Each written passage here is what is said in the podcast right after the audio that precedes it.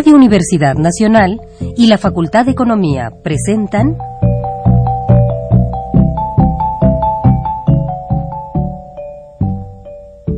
Los bienes terrenales.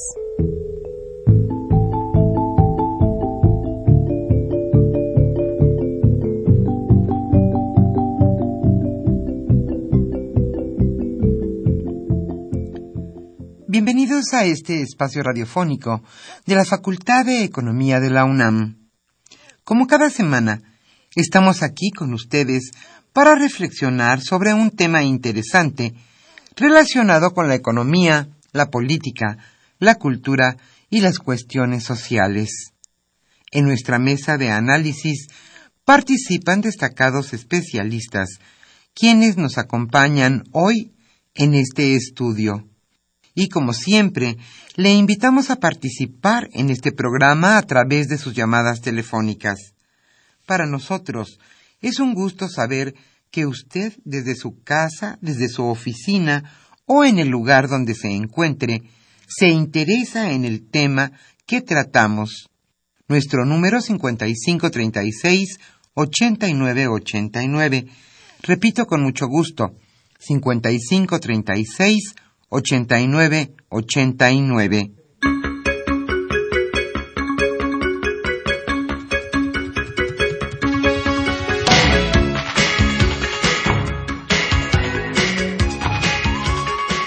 En este viernes estamos nuevamente con ustedes en su programa Los bienes terrenales, con mucho gusto de entablar esta comunicación entre ustedes radioescuchas y nosotros aquí en cabina. El tema que hoy abordaremos en nuestra mesa de análisis es un balance sobre lo que ha sido la economía en este primer semestre del año. Carlos Javier Cabrera Adame charlará en esta ocasión con dos especialistas sin duda en la materia, Antonio Gasol Sánchez y Sergio Martín Moreno. Ambos son catedráticos de nuestra facultad, la Facultad de Economía de la UNAM. Hoy es un gusto estar con ustedes, soy Irma Espinosa y este viernes estaremos Humberto Sánchez Castrejón en los controles técnicos y nuestros compañeros Pedro Rosales, Daniel Munguía y Celeste Camacho en los teléfonos para escuchar su punto de vista, sus comentarios y su opinión sobre el tema. ¿Usted cómo ha visto que se ha desarrollado nuestra economía en estos primeros seis meses del año? Ese será nuestro tema, ese será nuestro análisis hoy en los bienes terrenales. Nuestro teléfono 5536 8989. Como siempre, a los primeros radioescuchas que se comuniquen, les estaremos obsequiando hoy la revista Economía UNAM, que entre otros temas presenta el desarrollo en el mundo, China y el crecimiento global, las reformas estructurales. Antes de iniciar la mesa de análisis, como siempre, escucharemos la economía durante la semana.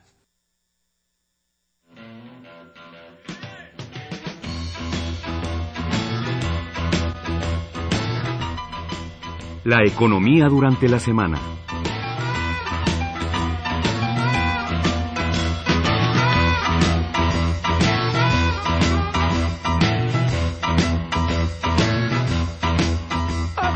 Hoy las malas noticias son para los ahorradores. Con la reciente baja del Banco de México en su tasa de interés objetivo de 3.5 a 3%, los instrumentos de ahorro tradicionales como CETES o pagarés están ofreciendo las peores tasas reales desde el año 2009, restándole más valor a los depósitos. Ya desde 2013 la tasa de interés real, interés nominal menos la inflación, del 7 a 28 días resultaba negativa, pero con el movimiento referido profundizó la pérdida a un promedio actual de 0.65% de rendimiento negativo, lo que significa que ¿para qué se ahorra? si lo que pagan los bancos en el mejor de los casos no alcanza a cubrir ni la inflación.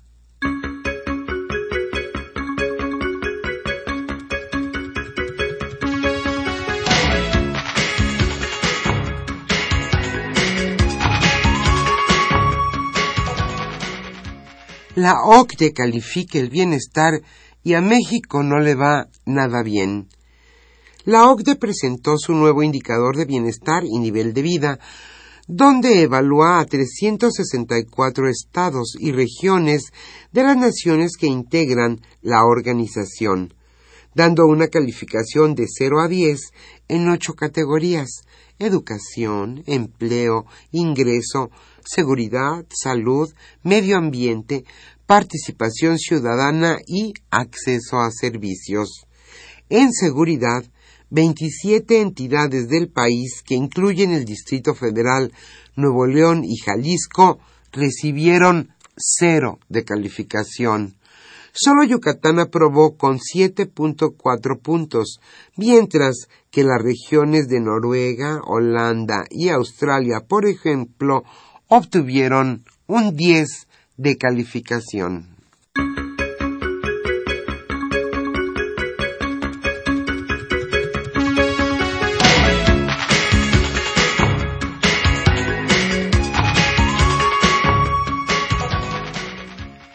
Ante el pequeño repunte económico, debemos tener cautela.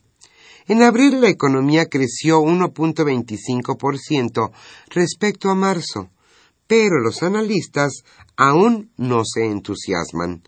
El repunte en abril, según el indicador global de la actividad económica publicado ayer por el INEGI, es positivo, sin embargo, se anticipa un crecimiento inferior a 3%. Los datos del IGAE, esto es indicador global de la actividad económica, nos indican que estamos tocando fondo en la economía y que se está reactivando, y veremos seguramente un mejor segundo semestre. Esto lo señaló Fausto Hernández, académico del CIDE. El crecimiento económico este año, dijo, será entre 2.5 y 2.6%, abajo de la previsión de la Secretaría de Hacienda, que está en 2.7%.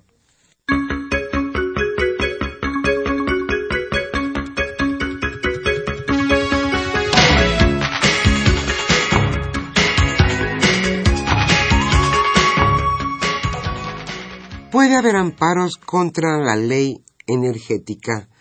Los productores de carbón amenazan con presentar amparos contra la reforma energética si aprueban las iniciativas de leyes secundarias. Jesús Cancino, presidente de la Unión Nacional de Productores de Carbón, explicó que tal como está redactada, la iniciativa de ley de hidrocarburos se cancelan sus derechos sobre el gas natural asociado a la concesión.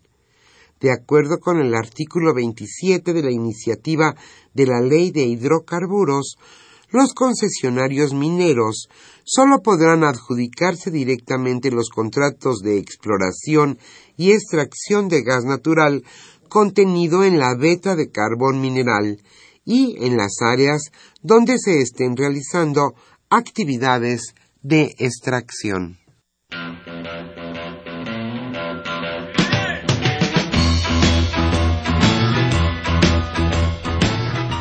El tema de hoy...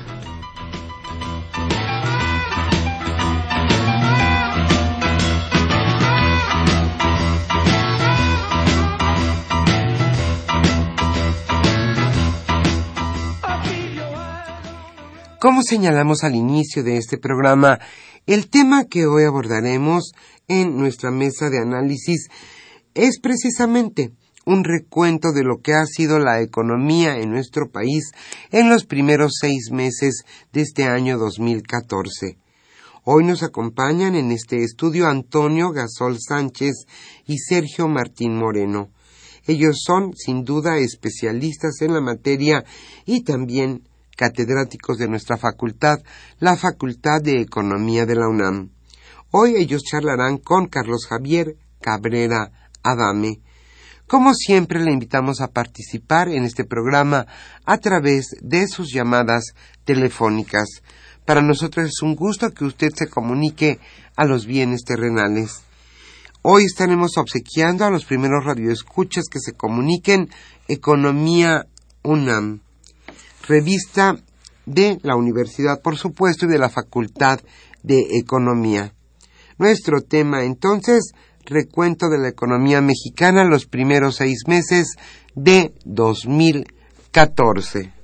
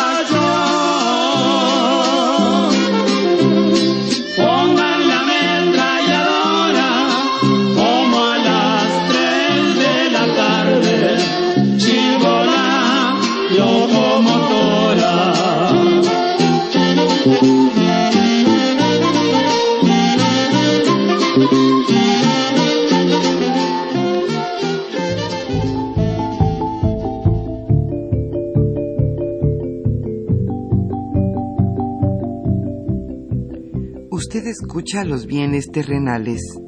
Nos interesa conocer su opinión. Le invitamos a comunicarse a este programa al teléfono 55 36 89 89. Repetimos con mucho gusto 55 36 89 89.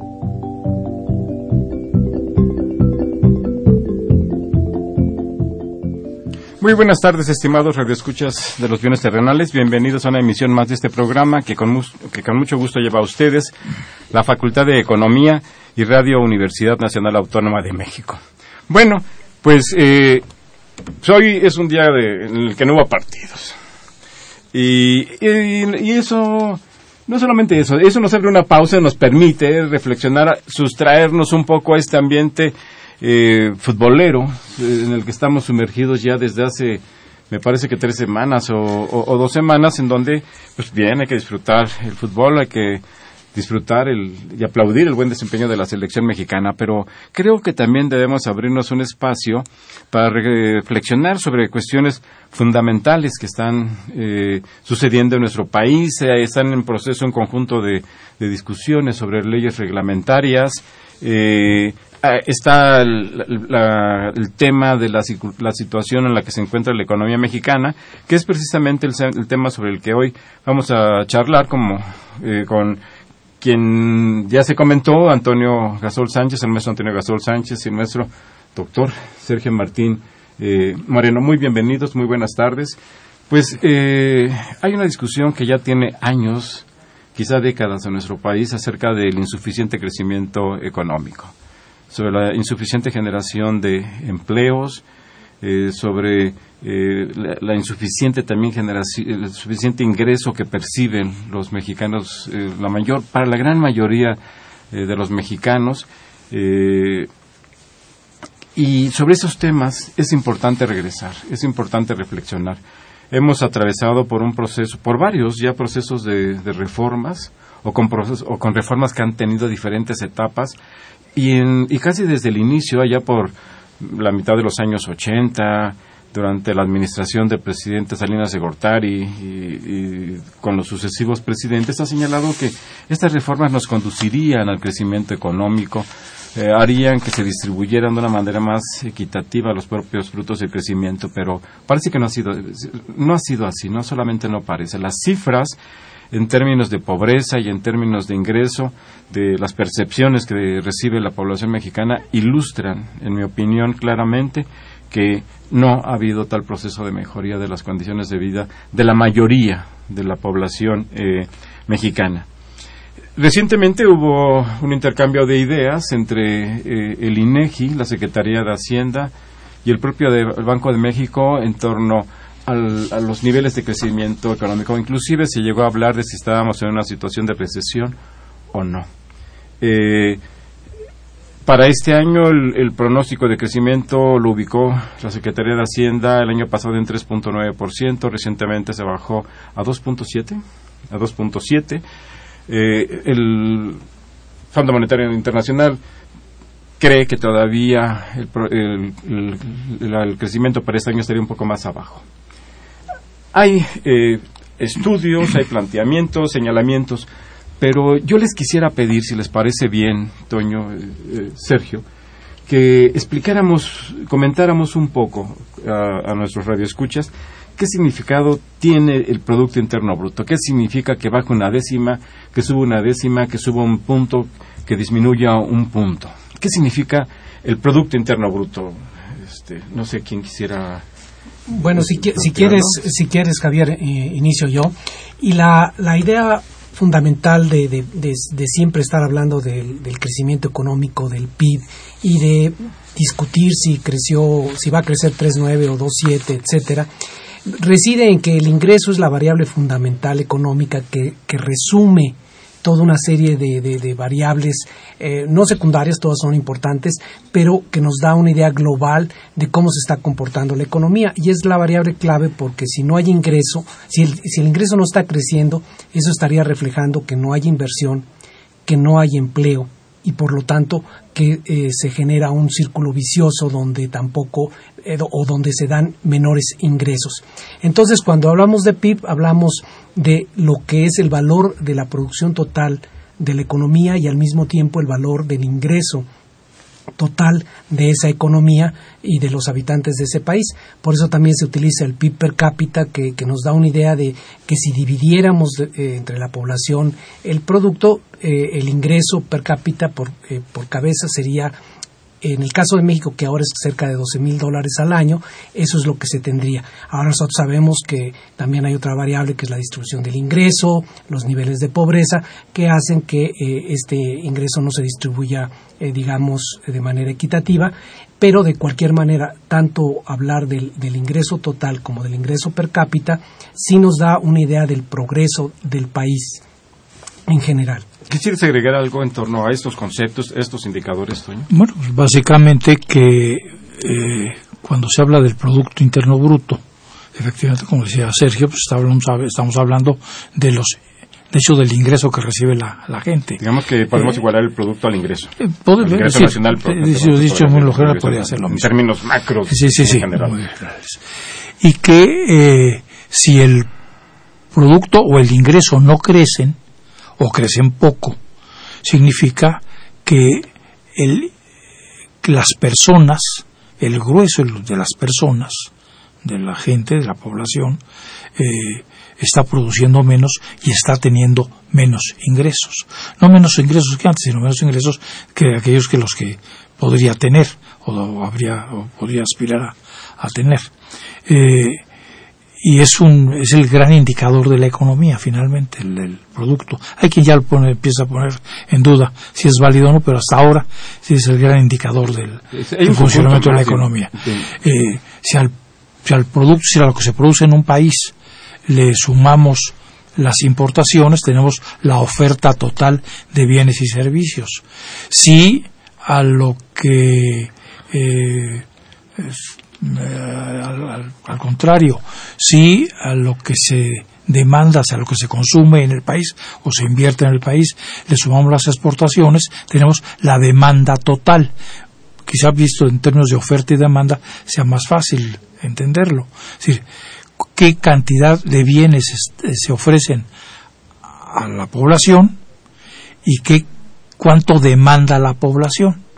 Eso estamos hablando finalmente. Si hay una menor demanda, quiere decir que, o crece poco la demanda, quiere decir que eh, las, las cosas no están funcionando adecuadamente, para decirlo sin tecnicismos de ningún género. esto con el propósito de, de acercar a, a, nuestros radioescuchas estos conceptos que en algunas ocasiones los manejamos aquí un poco con eh, eh, libertad, con bastante libertad, suponiendo que todo el mundo tiene claro eh, y estudió al menos un semestre de economía, pero creemos que, no es así.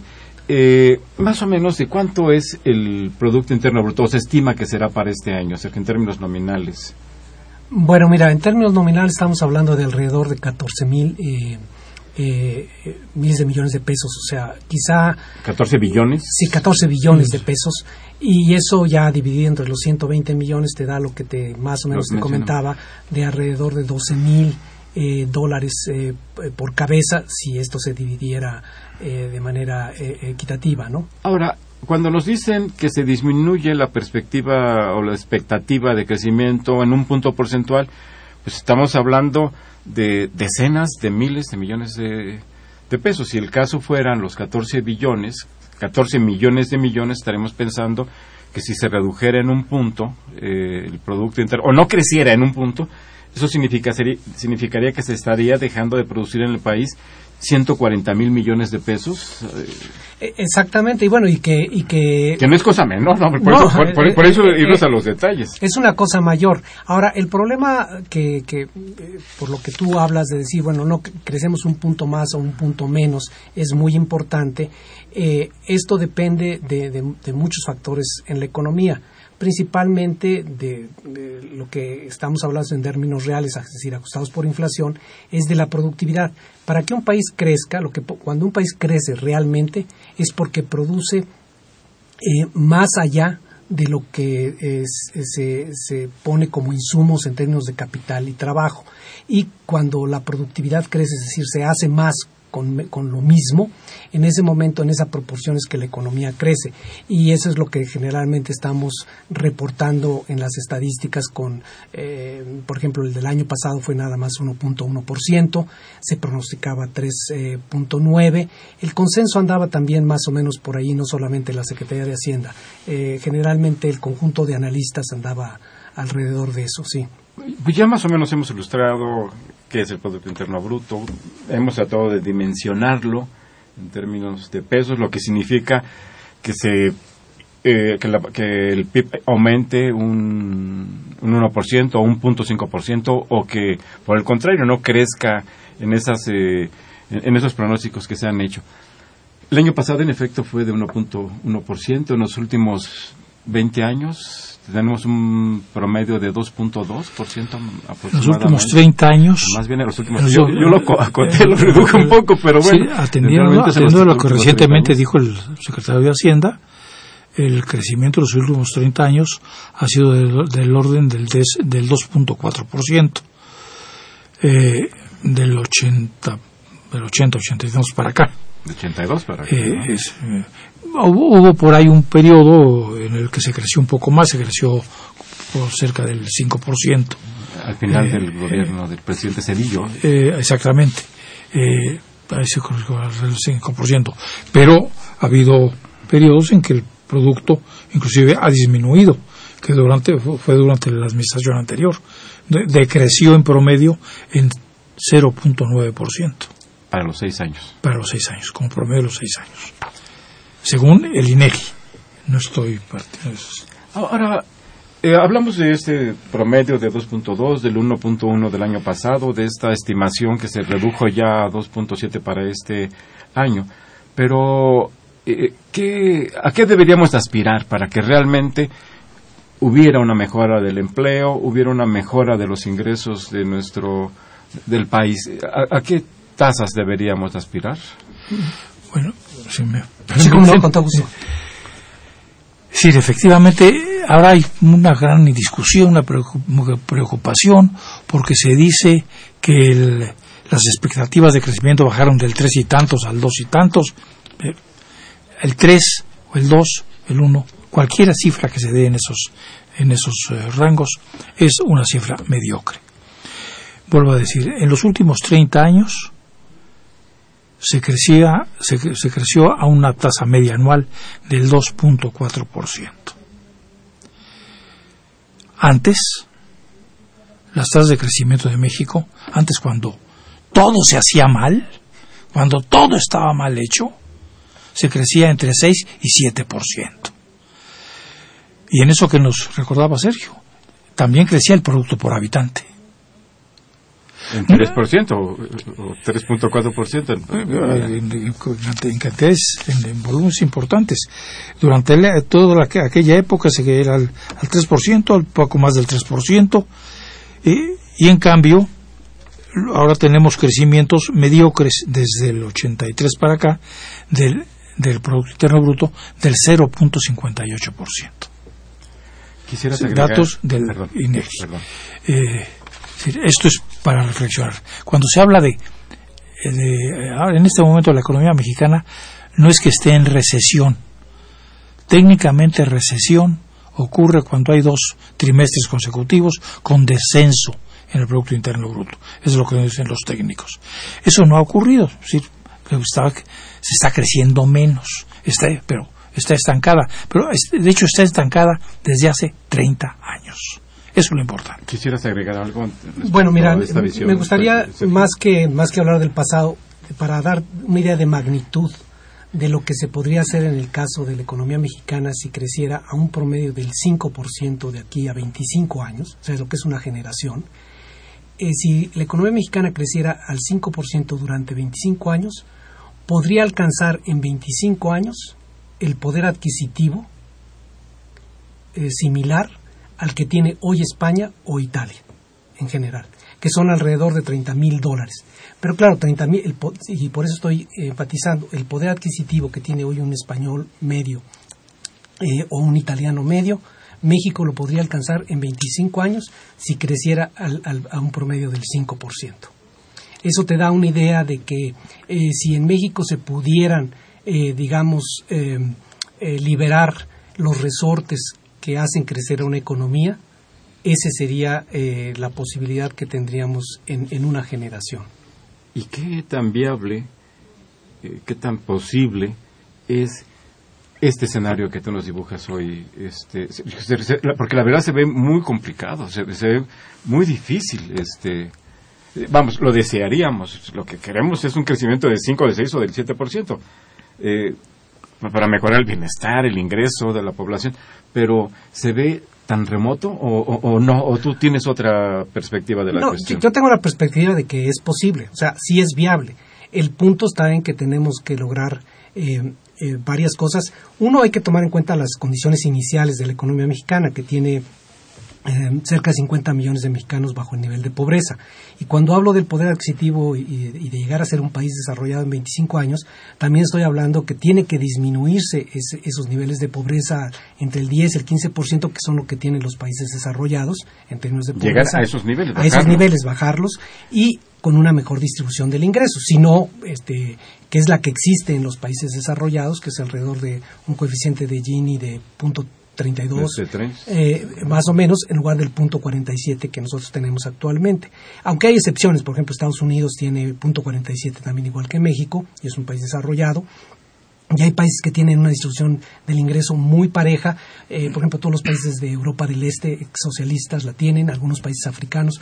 Pero en general. Y del norte de Europa, ¿no? que tienen una distribución ah, bueno, menos, menos, inequitativa. Inequitativa, ¿no? Pero o más equitativa, como quitando, lo pudiéramos ver. Quitando esos casos particulares, en general, lo que se tiene es que si nosotros llegáramos a alcanzar un coeficiente de Gini de punto 30, eso, eso que es equivalente a lo que está en España o en Italia, y cercano a lo que está en la Gran Bretaña o Japón, pudiéramos este, hablar de, de, ser una economía desarrollada. ¿Qué tiene que pasar para que, para que suceda eso? Bueno, simplemente tienes, eh, eh, hoy tienes las bases de una economía muy abierta, que de, de 1994 a la fecha ha, ha, hecho un incremento muy notable de las, de las exportaciones. Somos, este, exportamos 400 mil millones de dólares al año aproximadamente y eh, donde el 80% son manufacturas, donde un porcentaje interesante de esas manufacturas son eh, que tienen cierta sofisticación, etcétera. Y tenemos otras trabas que precisamente las reformas que están llevando a cabo en el mercado laboral, financiero,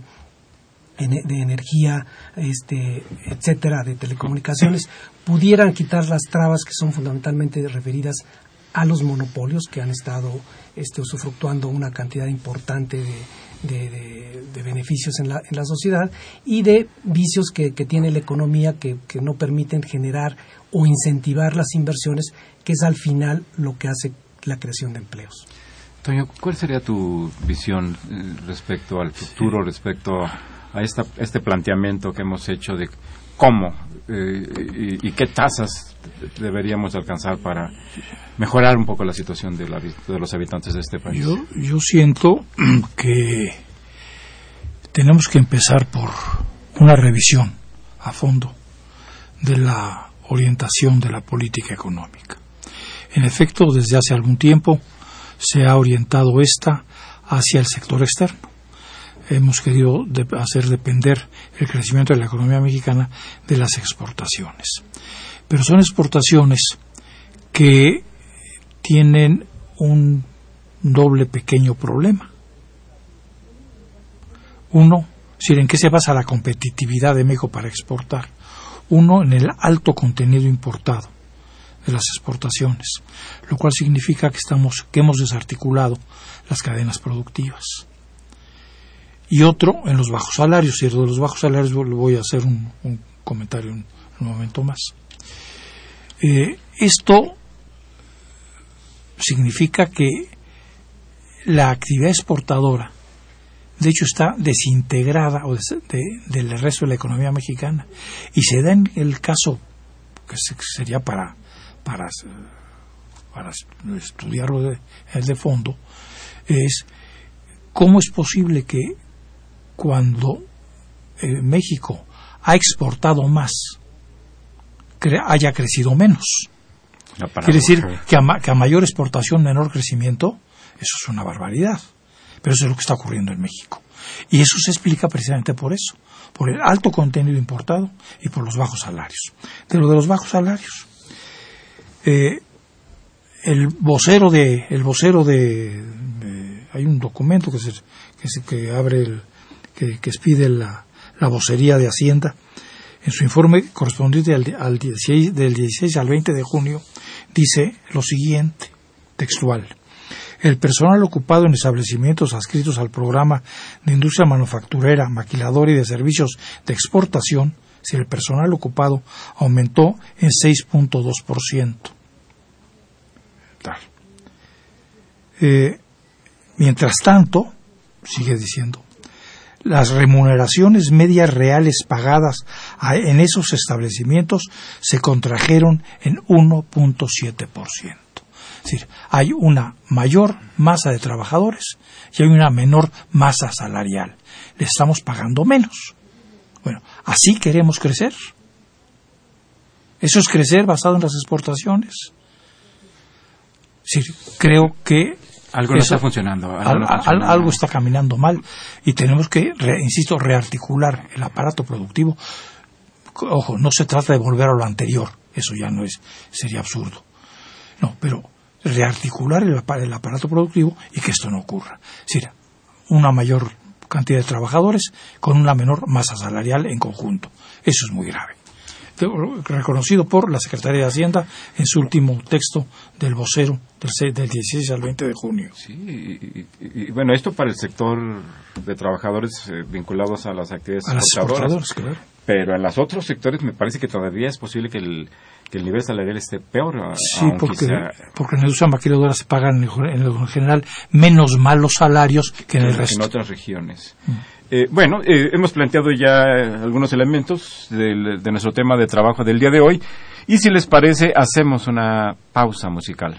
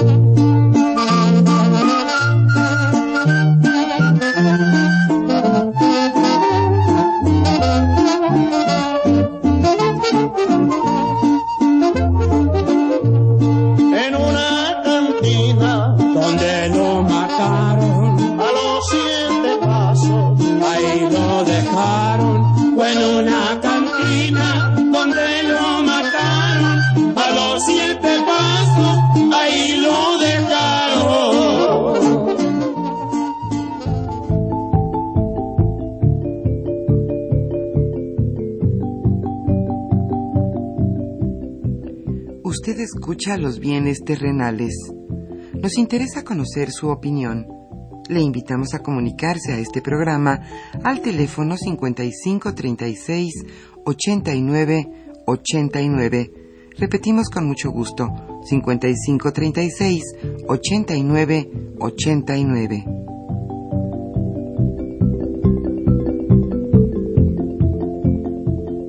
Se encuentran con nosotros Antonio Gasol Sánchez y Sergio Martín Moreno para comentar sobre las condiciones de la economía mexicana, sus eh, perspectivas de crecimiento, eh, la cuestión de la desigualdad, eh, de, la de cómo se determinan los salarios, que por cierto, en el tiempo que estuvimos fuera del aire, pues hubo una, aquí un intercambio de ideas interesante respecto a este tema de la desigualdad, de la productividad y del nivel salarial en, en nuestro país.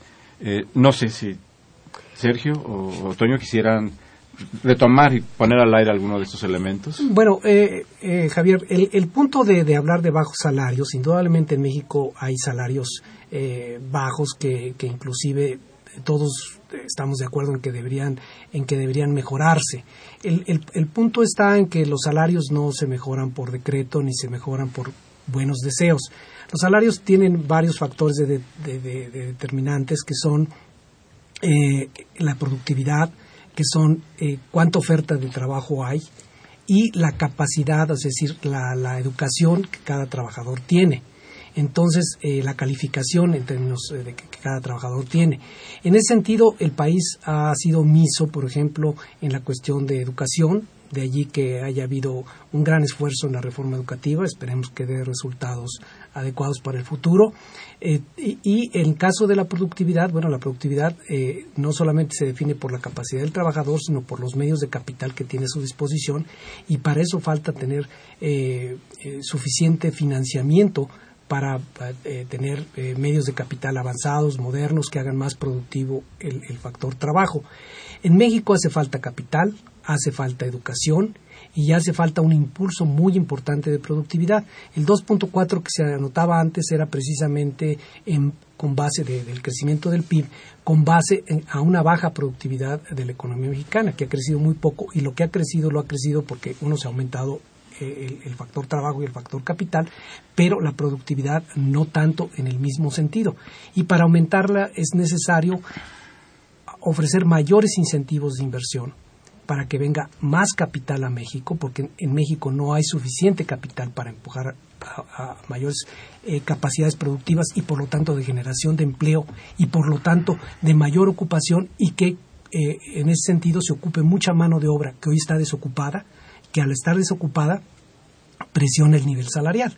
Porque, ¿qué más da cuando algún trabajador pide incremento salarial? Pues dicen, bueno, no, no te puedo pagar eso, que siga el que está en la cola y lo contratamos. Es decir, hay, hay mucha gente, hay baja productividad, hay bajo capital y baja educación. Así es muy difícil. Es un esquema muy complicado, ¿no, Sergio, para poder romperle esta inercia de, estancamiento que, que, ya tiene tantos lustros, décadas, ¿no, Toño? No sé. Sí, eh, habría que buscar, habría que buscar mecanismos. Yo coincido en lo general con esto, pero habría que, repito, habría que pensar en que esto no se produce porque sí, simultánea, es decir, eh, eh, de manera espontánea. ¿Cómo vamos a aumentar la productividad? Es decir, ¿qué política pública hay para aumentar la productividad? ¿Qué política pública hay para aumentar la capacidad de, absorción de capital del exterior? Es decir, para atraer más capital en buenas condiciones para el país, no para el no, no, pensando solo en el capital. Es decir, que beneficia al país. Si no beneficia al país, no, ese capital no sirve para nada. Eh, ¿Qué se está haciendo en ese sentido? A eso me refería yo hace un momento, cuando hablaba de un cambio de fondo en la orientación de la política económica. No sé si todo este conjunto de reformas que se están ahora debatiendo, están en el horno todavía, eh, constituyan la base de lanzamiento, pero hasta ahora, lo que va este, de este primer semestre de este año y el anterior, bueno, así, y los 29 anteriores, insisto, han sido de una, de una mediocridad lamentable. Que eso se ve, obviamente, en la cantidad de, pobres, en la cantidad de, el, hecho que en este país más del cerca del 60% de los que de los que tenemos trabajo, de los, de los, del, empleo, sea en la economía informal, es gravísimo. Eso reconocido también por fuentes oficiales. Eso es gravísimo. Entonces, ¿qué hacer para, para romper todo eso. Eh, y una, algo que falta en México, que no me cansaré de repetirlo constantemente, y que es, en México necesitamos una política industrial que rearticule cadenas productivas, que atienda a los fenómenos de productividad, que atienda este tipo de fenómenos. De otra suerte, eh, difícilmente podremos salir adelante. Es decir, si no hay repito, política industrial.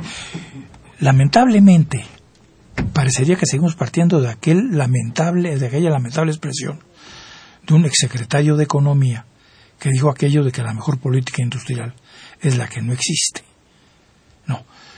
Si por política industrial se entiende la política de sustitución de importaciones de los años 40, 50 y 60, no. Esa, esa ya no. Pero hay otra política industrial Estados Unidos tiene política industrial. Alemania. Alemania tiene la Unión Europea tiene política industrial. Corea, tiene política industrial. Japón tiene política industrial. ¿Por qué en México no hay política industrial? Que sea el centro de la política económica. Yo eh, coincido plenamente con esta idea que planteas de que es necesario crear, reconstruir una política económica orientada al crecimiento, que me parece que es abandonada y que ha estado más orientada a la búsqueda de la, estabilidad. que no es malo, si nadie se opone a la estabilidad, pero la estabilidad por sí misma no resuelve los problemas de crecimiento, no, problema, no resuelve los problemas de desempleo, no resuelve los, el problema de desigualdad. En este año, al parecer, ha mejorado un poco para el mes de mayo, de, acuerdo al reporte del Instituto Mexicano del Seguro Social, eh, reporte que se crearon pues, 48 mil empleos más y nos dice que es el nivel más alto en los últimos 10 años. Qué bueno que así sea. Estamos hablando de millones. Pero en un país de 117 millones o de 120 millones, pues parece que es insuficiente. En un año, en los últimos 12 meses, reporta el IMSS, se crearon 530 mil, mayo 2013, mayo 2014, 530 mil puestos de trabajo, lo cual son absolutamente insuficientes. Eso quizá demuestra que no haya, no, no quizá demuestra que no haya inversión, que sea capaz de generar empleos de trabajo, pero una cuestión que hace más preocupante el, tema y es el hecho de que el 80% de esos 530 mil puestos de, empleo son eh, permanentes y el resto son eventuales. De manera que fijos se crearon solamente 427 mil empleos. y esto es, es este es, es, es muy preocupante y me parece que no nos daría eh, mayores señales o, me- o señales positivas para visualizar un, futu- un mejor futuro para, para nuestro país. Lo mismo sucede con la, con, la, con la producción. El INEGI acaba de publicar hace unos días, el 24 de junio, el indicador global de la actividad económica, que es un, que es un indicador similar al PIB, aunque no completo, no incorpora todas las actividades que mide eh, el Producto Interno Bruto. Y ahí lo que nos dice es que en abril con respecto a, a marzo hubo un crecimiento de 1.25%, lo cual, pues, qué bueno que esto permita romper una tendencia a la baja. Pero sin embargo, visto anualmente, el crecimiento fue de 0.5%. Y en ese, perdón, Sergio, Sí, pero sí. ya, ya vi No, que no, no, un lo- segundo, lo nada que- lo que pasa es que Y- y sí, en la- efecto- la cifra la y- estás- eh, ¿Qué? No, le digo, la estás estoy leyendo- no, ya sé que- pero del pero- INEGI. no, pero está leyendo mal, por eso Ah, no, ah, ah, bueno, ah, no, lo estoy leyendo bien. Eh, Digo, a lo mejor puede haber otra interpretación. Y en materia de... Y en actividades secundarias, donde se incluye la manufactura, la manufactura, hu- manufactura hubo un decremento de menos 0.6%, tomado esto en términos anuales. Pero a ver, Sí, bueno, mira, eh, déjame, eh, si quieres, eh, ir por partes en términos de lo que se hablaba de las políticas públicas y, de la cuestión de empleo. El empleo es un resultante, no es, no es por donde se empieza. Es un resultante de inversión que genera empleo, que genera trabajo y que en ciertas circunstancias, eh, con buena infraestructura, con condiciones adecuadas, como es la estabilidad, como indicabas, entonces se genera, se, genera riqueza. El punto de las políticas públicas precisamente eh, eh, se ha iniciado este, este proceso que, como decimos, todavía está en pañales, pero por lo menos ya se inició.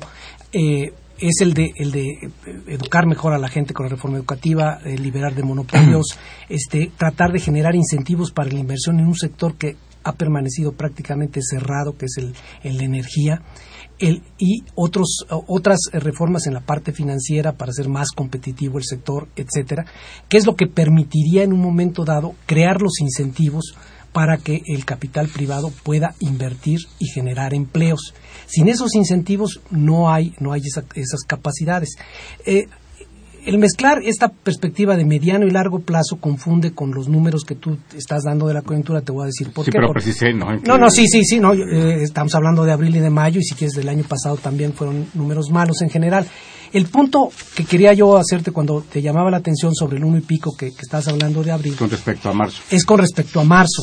Y allí lo importante no es tanto el, el número en sí mismo, aunque es un número que cuando tú lo anualizas eh, crece bastante más Crece una menos. de- de- no perdón de- cuando lo analizas en el sentido de, de- de- de presentarlo en términos anuales no con respecto al año anterior sino Ah, con respecto al impulso y que te da una tasa de alrededor del 5 o 6%, porque uno, uno y pico a la cuarta, que se, eh, eh, perdón, a la doceava, te da, un, te, te da un incremento muy importante, que es la manera en como tú lo mides. Por ejemplo, el 2.9 que cayó la economía americana en este primer trimestre es, es una tasa de, de, eh, similar a esa, pero anualizada, es decir, eh, elevada a la cuarta para poder hacer, eh, el- el- eh, hablar en términos anuales.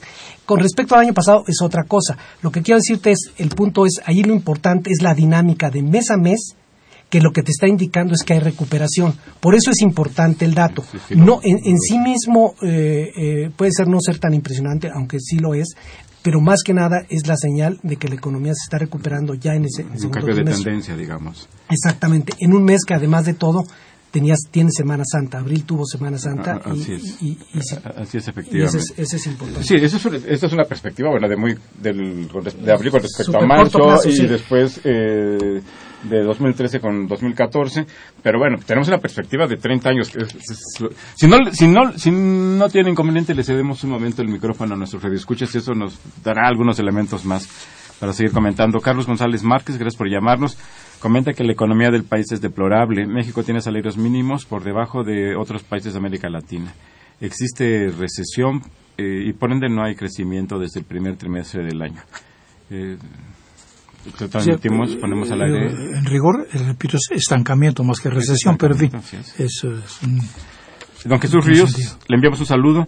Eh, y ah, hace este planteamiento. ¿Cómo interpretar las diferencias que se han hecho públicas entre el Banco de México, la Secretaría de Hacienda y Crédito Público eh, y en otro nivel el INEGI y el Coneval?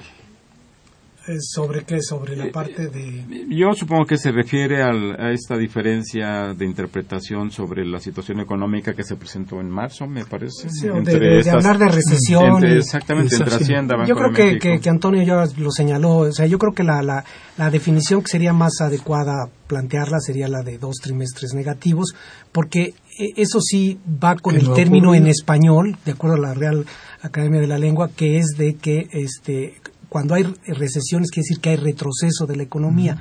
En realidad en la economía no ha habido retroceso, sino ha habido